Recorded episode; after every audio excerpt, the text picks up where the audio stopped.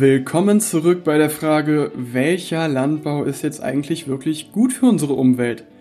Und ähm, da möchte ich einfach noch mal ganz kurz eine kleine Zusammenfassung dir geben, was wir alles in der ersten Folge besprochen haben.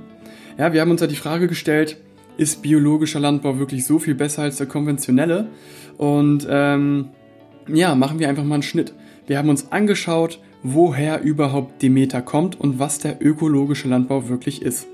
Wir haben ganz kurz im Schnelldurchlauf mal die Siegel besprochen und auch festgehalten, dass es da gravierende Unterschiede gibt.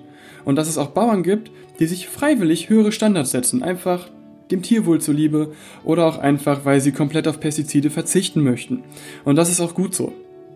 Wir haben uns dann aber auch angeschaut, ob die äh, ein oder anderen Maßnahmen, jetzt vor allem auch im biologischen Landbau, wirklich so viel umweltfreundlicher sind. Zum Beispiel da nochmal die Erinnerung, ähm, zum Beispiel der Maiszünsler, ja, der der Fressfeind ist, wenn es jetzt um die Maispflanze geht. Und was passiert, wenn man zur Schädlingsbekämpfung die Schlupfwespe einsetzt? Das kann sehr gut funktionieren, kann aber auch mal dazu führen, dass sich die Schlupfwespe auch noch in anderen Teilen äh, verbreitet, auf Wiesen oder Wäldern und ähm, damit auch heimische Insektenarten dann schädigt. Wir haben uns auch vor allem das Tierwohl angeguckt und mal festgehalten, okay, ist das wirklich so viel tierfreundlicher? Und da auch nochmal kurz zur Erinnerung, es kommt darauf an, welches Siegel da drauf steht. Im Schnitt kann man aber sagen, dass gerade in sehr großen Betrieben die Bilder von der ganz normalen Standardmassentierhaltung sehr, sehr ähnlich sind. Und wir haben bei dem ersten Teil damit aufgehört, dass sich ja der biologische Landbau langsam als Dilemma entpuppt. Und in dieser heutigen Folge klären wir auf jeden Fall, warum das so ist.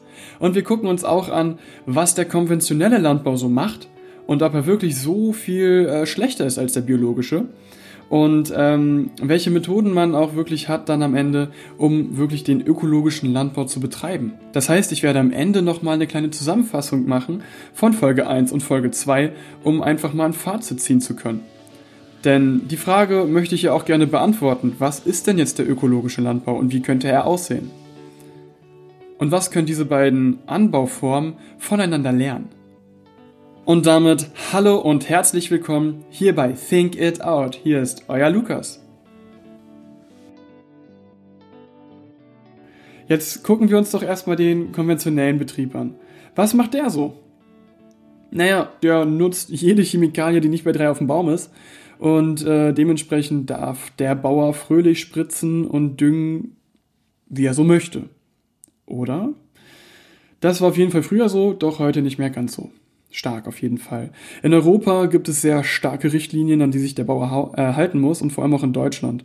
Wie es da außerhalb aussieht, da kann ich jetzt nicht so viel zu sagen. Die Bilder in China sind natürlich andere als hierzulande. Ähm, ich rede jetzt wirklich also wirklich von dem deutschen konventionellen Standard und den europäischen. Also wir haben ja immer noch diese Bilder von den 60er Jahren im Kopf, wo die Leute einfach ohne Sinn und Verstand, weil man es auch nicht besser wusste, tonnenweise Pestizide rumgesprüht hat, mit Flugzeugen, ja, mit riesigen Kanistern voll. Und diese Bilder sind ja heute zum Glück nicht mehr da. So wird auf jeden Fall nur noch gespritzt, wenn es wirklich möglich, äh, notwendig ist. Und auch sehr moderne Bauern sind zum Beispiel jetzt so weit, dass sie ihre Felder per Satellit oder anderen Messgeräten überwachen lassen und sehen können, wo muss ich mein Pestizid gegen welchen Schädling einsetzen. Ja, brauche ich jetzt was gegen den Pilz? Brauche ich was gegen den Fressfeind? Brauche ich was gegen ein Bakterium? Und ähm, das führt einfach dazu, dass die viel zielgerichteter eingesetzt werden können und auch gar nicht mehr so die Mengen notwendig sind. Ja? Ähm, bei den Düngemitteln sieht es ähnlich aus. Da kann man auch einfach Bodenanalyse machen, genauso wie bei der Bewässerung. Und ähm, das führt einfach dazu, dass Ressourcen gespart werden können und man eben nicht mehr diese heftigen Massen an Überdüngung hat, die wir früher hatten. Ähm, das kommt jetzt auch aber erst langsam mit dem Zug der Digitalisierung. Und das können sich vor allem die größeren Bauern leisten, da das ja auch immer Technologien sind, die ein bisschen teurer sind. Ja? Ähm, es gibt aber natürlich auch noch die andere Sorte, die immer noch fleißig die ja, äh, Pestizide und Düngemittel so raufschmeißt, wie er gerade lustig ist. Es gibt halt, wie gesagt, immer dieses, diese beiden Sorten. Und ähm, da muss man auch einfach dazu sagen, dass die Chemikalien äh, nicht mehr die sind von früher. So, Pestizide bauen sich verhältnismäßig schnell ab. Innerhalb von 10 bis 100 Tagen sind die meisten Chemikalien abgebaut äh, von, von Mikroorganismen im Boden, was halt dazu führt, dass man weniger ähm, Grundwasserverseuchung zum Beispiel hat. Und der große Vorteil ist einfach, dass die Chemikalien selektiver wirken. Natürlich gibt es auch immer diese Negativbeispiele, zum Beispiel Neonicotine, die einfach ja die ganzen Insekten äh, mittöten, vor allem die Wildbienen. Jedoch muss man da auch zu sagen, sobald sowas festgestellt wird, werden diese Stoffe sofort verboten. Zumindest innerhalb der nächsten ein, zwei, drei Jahre. Ne? Es wird halt immer abgewegt, okay, wie hoch ist der wirtschaftliche Schaden und wie hoch ist der Schaden, das Ganze wieder zu, be äh, zu beseitigen. Es wird beides gegeneinander aufgerechnet und wenn es sich noch lohnt, dieses jetzt, dieses Mittel jetzt noch ein, zwei Jahre weiter zu nutzen, dann wird das auch aus den monetären Gründen gemacht. In der Regel sind die Pestizide aber, wie gesagt, zielgerichteter und gehen nur gegen diesen Pilz, nur gegen das Bakterium oder nur gegen diesen einen Fressfeind. Und das führt halt einfach dazu, dass nicht so viele Arten wie zum Beispiel bei den natürlichen Pestiziden, also dem Schwermetall, betroffen sind. Ja, und bei der Tierhaltung gibt es natürlich auch die grausamen und wirklich ja, verwerflichen Bilder der Massentierhaltung, gerade in der USA oder auch ähm, hier in Ost, äh, Osteuropa, die schon grausam sind. Ja, die, da sind ja noch mehr Tiere auf noch weniger Fläche. Das ist bei dem Biolandbau definitiv ein bisschen freundlicher. Ähm, jedoch gibt es auch konventionelle Betriebe mit Herz. Muss man einfach so sagen. Es gibt auch gerade jüngere Unternehmer, die gerade Betriebe übernommen haben, die, die das einfach nicht mehr weiterführen wollen. Und das führt dann zum Beispiel auch dazu, dass es in einigen Betrieben zum Beispiel nicht mehr dieses massenhafte Verfüttern von Antibiotikern gibt. Ja, da wird dann ähm, zum Beispiel extra gemessen von einem Biologen, okay, welche Bakterienstämme habe ich hier in meinem Stall und wo breitet sich gerade was aus. Dementsprechend kann dann reagiert werden und es werden prophylaktische Antibiotika gegeben. Bevor die Krankheit ausbricht, bekommt also mein Rind oder mein Schwein äh, schon mal eine ganz geringe Dosis von Antibiotika, sodass die vorhandenen halt absterben und sich erst gar keine Epidemie oder Krankheit ausbilden kann. Ja, das führt dann halt dazu, dass in solchen Betrieben die Tiere sogar in der Regel gesünder sind. Und das sind halt alles so eine Für- und Wider-Dinger, wie schon gesagt. ist halt nicht so einfach, dieses Thema. Ähm, es gibt aber halt auch konventionelle Landbauern, die ihre Rinder sehr wohl auf Weiden äh, fressen lassen.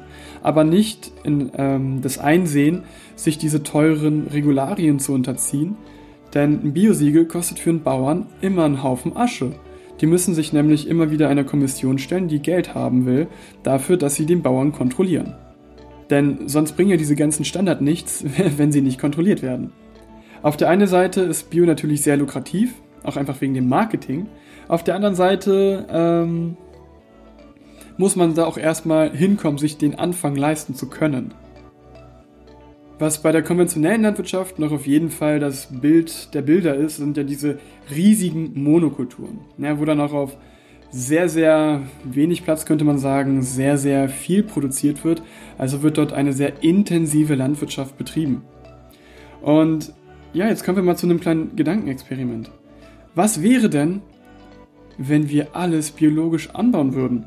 Denn dazu, dieses Gedankenexperiment wurde tatsächlich schon mal öfters durchgerechnet. Einmal von Dänen, einmal von deutschen Wissenschaftlern, ich glaube auch einmal von, von Briten. Und äh, man kam immer zu diesem Ergebnis, dass man leider nicht genug Anbauflächen hat.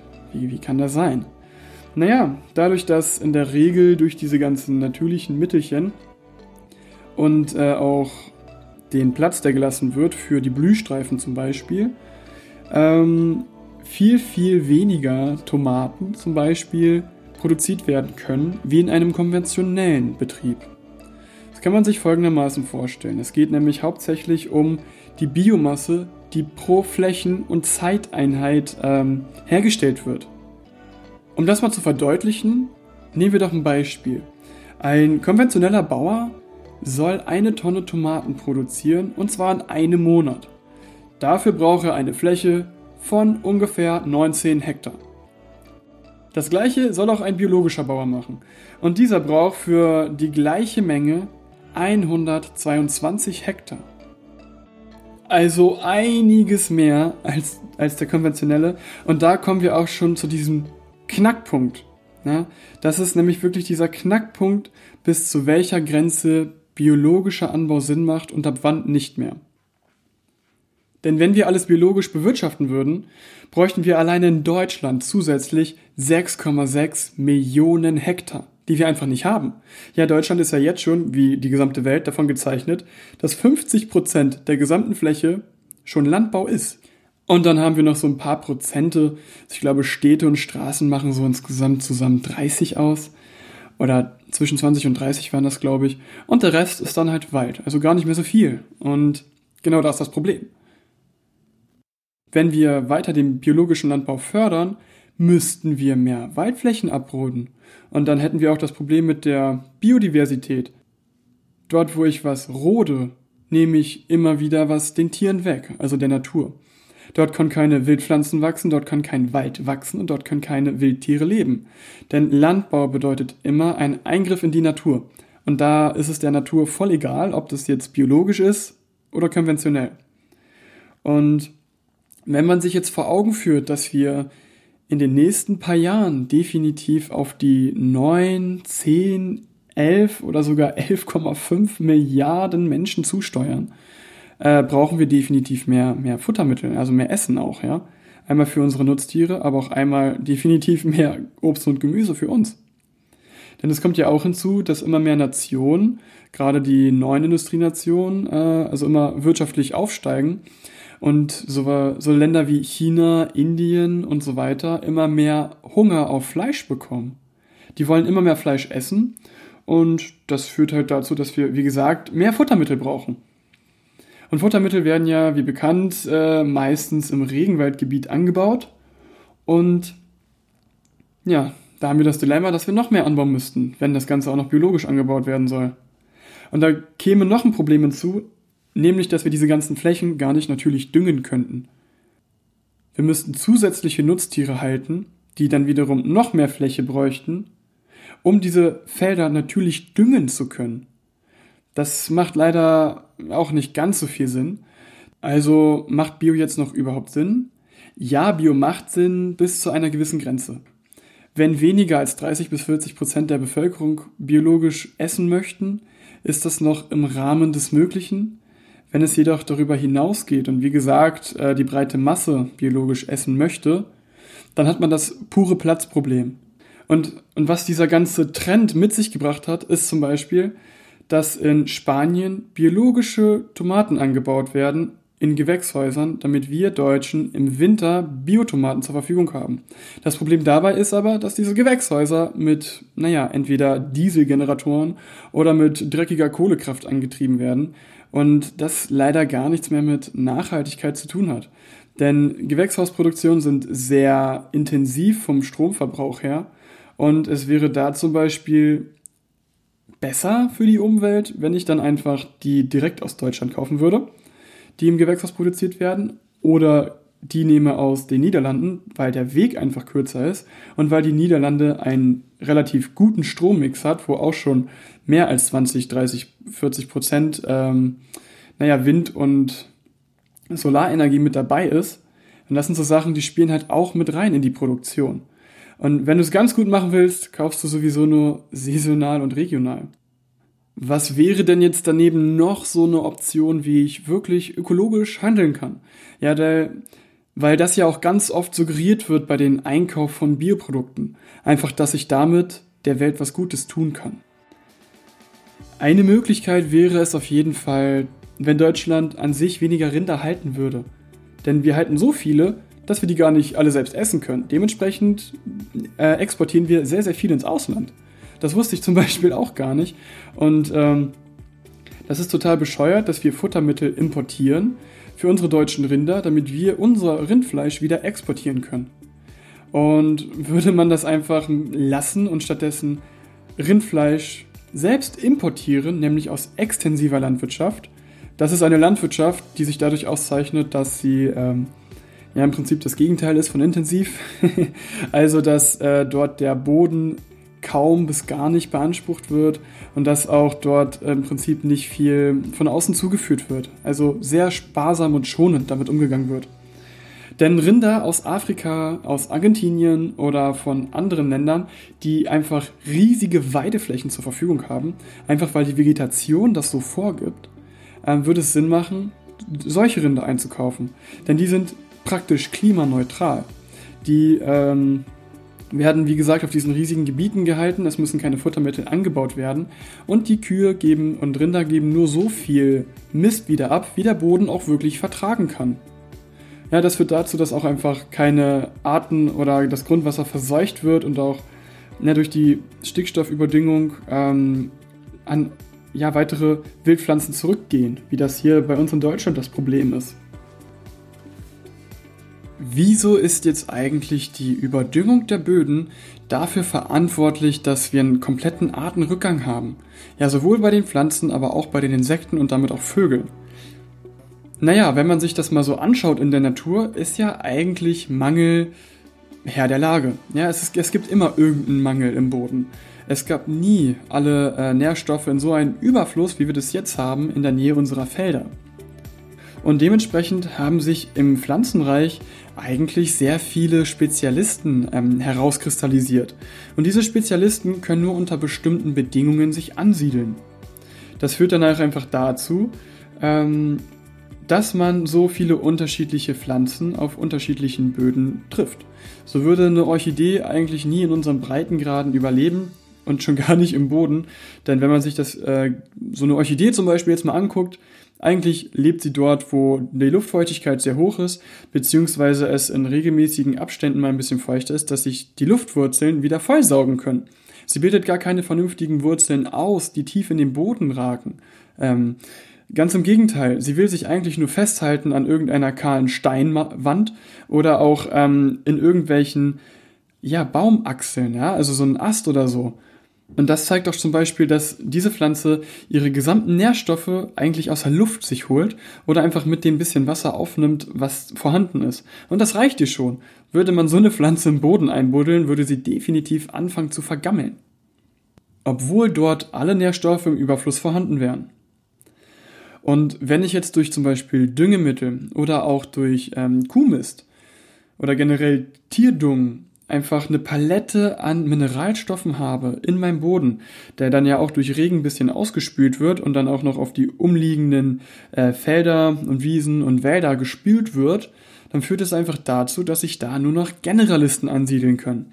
Also Pflanzen wie zum Beispiel vor allem der Löwenzahn, ähm, die einfach super glücklich sind, wenn sie diese ganzen Nährstoffe im Überfluss vorhanden haben. Die verdrängen dann diese Spezialisten. Denn wie gesagt, die können sich ja nur an speziellen äh, Gebieten aufhalten. Die werden einfach verdrängt von solchen Generalisten. Und das führt dann auch dazu, dass ähm, bestimmte Insektenarten abwandern, beziehungsweise einfach nicht mehr existieren. Denn ähm, es gibt zum Beispiel Schmetterlingsarten, die nur auf eine einzige Blume, nur auf eine einzige Pflanze angewiesen sind. Und wenn die einfach nicht mehr da ist, ja, so eine Feldblume zum Beispiel, dann gibt es auch diese Schmetterlingsart nicht mehr. Und äh, wenn es diese Schmetterlingsarten nicht mehr gibt, gibt es auch keine Räuber mehr, die genau darauf angewiesen sind, zum Beispiel Vogelarten. Und das alles ist halt, wie es äh, in der Biologie und Ökologie meistens so ist, ein bedingter Kreislauf. Ja, das bedingt sich alles gegenseitig. Und ähm, deswegen sind vor allem diese überdüngten Böden der Grund dafür, warum wir so einen Artenrückgang haben. Es würde zum Beispiel mehr Sinn machen, einfach auf regionale und saisonale Produkte zu setzen, anstatt darauf zu achten, dass es unbedingt Bio ist. Denn die kommen auch, wie eben schon erwähnt, ganz oft aus dem Ausland. Doch geht es dabei gar nicht darum, dass sie aus dem Ausland kommen, denn es macht auch zum Beispiel Sinn, einige Produkte im Ausland herzustellen.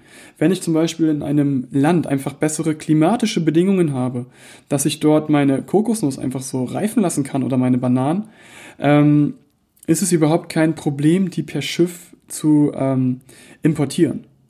Denn es würde viel, viel mehr Energie kosten, wenn ich in Deutschland meine Bananen im Gewächshaus züchten möchte. Was können jetzt also die beiden Anbaumethoden voneinander lernen? Da muss man sagen, äh, der konventionelle lernt schon eine ganze Menge vom biologischen, indem da auch schon wieder ähm, einige Versuche gemacht werden und auch verschiedene Pflanzen nebeneinander wieder angebaut werden. Zum Beispiel eine Zwiebel neben einer Kartoffel, damit die Kartoffel nicht mehr von Würmern angegriffen wird. Weil die Zwiebel ähm, diesen natürlichen Duftstoff, diesen scharfen äh, Geruch, den wir auch immer wahrnehmen, äh, produziert, um eben Fressfeinde abzuwehren. Und ähm, es gibt auch noch eine Reihe von Anbautechniken, die sich der konventionelle schon längst beim biologischen ab, abgeschaut hat und auch damit sehr gute Erträge fährt, indem er das zum Beispiel dann mit hochmodernen Technologien kombiniert. Ebenso möchte auch ganz gerne der ein oder andere biologische Bauer ähm, die eine oder andere Technik vom, äh, kon vom konventionellen Landbau übernehmen. Doch wegen den hohen Standards ist das nicht möglich. Es gibt wirklich einige Biobauern, die das machen wollen würden, aber auch einfach wegen Geldgründen das nicht machen. Denn es ist lukrativ, biologisch anzubauen. Die Leute, gerade hier in Mitteleuropa, in Deutschland, Österreich und Schweiz, stehen total drauf. Was der konventionelle Bauer vielleicht noch lernen könnte vom biologischen wären Permakulturen. Indem ich zum Beispiel ganzjährig ähm, mein Gemüse so anbaue und in so einer Struktur, dass sie sich gegenseitig unterstützen. Ja, und zum Beispiel, dass dann der Blattsalat Schatten spendet für meine Karotten oder Kartoffeln ähm, oder meine Salatgurken, dass sie nicht ganz so bitter schmecken oder Zucchinis. Oder ähm, ich könnte, wie schon erwähnt, Kartoffeln mit Zwiebeln ähm, kombinieren in, in meinem Landbau. Doch da sind dann auch wieder neue technische Geräte gefragt, die das Ganze ernten können. Und ähm, naja, das werden sich höchstwahrscheinlich nur die großen Industriebauern leisten können. Und jetzt können wir ja nochmal eine kleine Zukunftsaussicht machen. Was ist denn jetzt der ökologische Landbau? Naja, die Frage zu beantworten ist auch gar nicht so einfach. Da könnte man vielleicht auch nochmal eine Folge machen, wo wir uns konkret im Einzelnen äh, die Zukunftstechnologien im Landbau anschauen werden. Doch es ist auf jeden Fall so, dass, wie schon erwähnt, es einfach auf die Biomassenproduktion darauf ankommt. Wir müssen noch viel, viel intensiver unsere landwirtschaftlichen Flächen nutzen und bewirten, dass wir einfach nicht mehr Wälder abhalten müssen. Denn Regel Nummer eins: Landbau ist immer ein Eingriff in die Natur. Und ich nehme immer wieder was weg. Und auch obwohl der biologische Landbau viel mehr CO2 speichert in den Böden, braucht er einfach viel mehr Platz. Wir werden langfristig, glaube ich zumindest und einige Experten auch, nicht wirklich um das Thema Gentechnik herumkommen. Denn mit ganz normalen Züchtungsmethoden dauert es, um noch bessere Pflanzen zu züchten, um noch höhere Erträge zu, ähm, um an noch höhere Erträge zu kommen, einfach viel, viel zu lange. Doch auch so eine Hybridpflanzen, die zum Beispiel oben Tomaten haben und unten Kartoffeln äh, produzieren, wären dann eine super Möglichkeit. Auch Sachen wie das Urban Farming, also große Lagerhäuser, die Indoor anbauen und direkt in Stadtnähe, sind da super interessant. Da habe ich ja auch schon mal eine Folge zu gemacht über, die, über unser Essverhalten in der Zukunft. Und ähm, das sind auch Sachen, die gerade in Dubai gebaut werden. Ähm, damit Dubai zum Beispiel kein Obst und Gemüse mehr einfliegen muss. Denn das wird gemacht in Dubai. Und ähm, damit haben die die Möglichkeit, autark selber das Ganze zu produzieren. Und wenn das Ganze mit Solarstrom betrieben wird, ist es auch gar nicht so unbedingt äh, schädlich für die Umwelt. Natürlich kostet das alles Energie, das zu bauen. Doch muss man auch sagen, dass so ein äh, Urban Farming System bis zu 150 mal bis 300 mal ertragreicher sein kann als die ganz normale Landwirtschaft. Durch unsere Digitalisierung und durch die noch besseren technischen Möglichkeiten werden wir vielleicht auch sogar Roboter einsetzen, die ganz gezielt Schädlinge bekämpfen können und auch äh, dafür sorgen, dass unseres, unser Saatgut optimal im Boden eingepflanzt wird. Wir werden auch noch spezifische Pestizide und Chemikalien herstellen, die uns einfach noch viel, viel besser helfen bei der Schädlingsbekämpfung. Und vielleicht auch Mittelchen finden, die dann auch nicht mehr giftig sind für unsere Bienchen oder andere Insekten, um eben die Artenvielfalt zu erhalten. Doch ich bin da der Meinung, wir müssen einfach noch effizienter werden und ähm, vielleicht auch, sage ich mal, zu ein paar Basics zurückgreifen, die wir schon längst vergessen haben.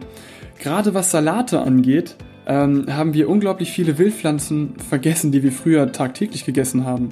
Sowas wie Gänseblümchen oder Löwenzahn haben wir früher gegessen. Ähm, Brennnessel auch. Und das sind auch zum Beispiel super Pflanzen, die voller mehr Nährstoffe sind und gerade auch ähm, Brennnessel hat einen unglaublich hohen Wert an Eisen. Das ist super, super für die Gesundheit.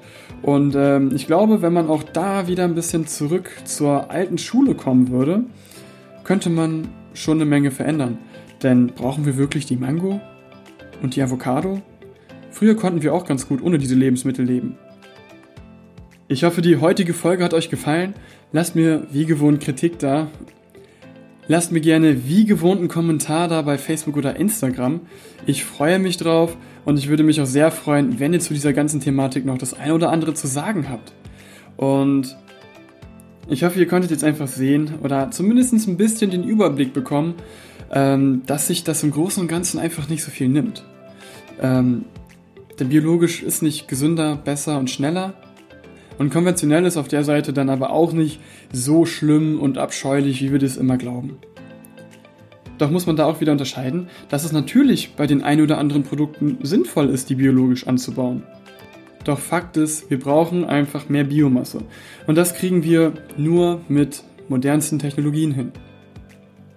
Ein wirklich nachhaltiger Landbau zeichnet sich eher dadurch aus, dass ich auf möglichst wenig Fläche unglaublich viel produzieren kann. Denn das bedeutet, dass ich mehr Wälder stehen lassen kann und auch mehr Felder einfach brach liegen lassen kann. Nur so können sich die Insekten und Wildblumen und auch alle anderen Arten wieder erholen. Ich hoffe, euch hat diese heutige Folge gefallen. Lasst mir gerne wieder wie gewohnt Kritik da bei Facebook oder Instagram.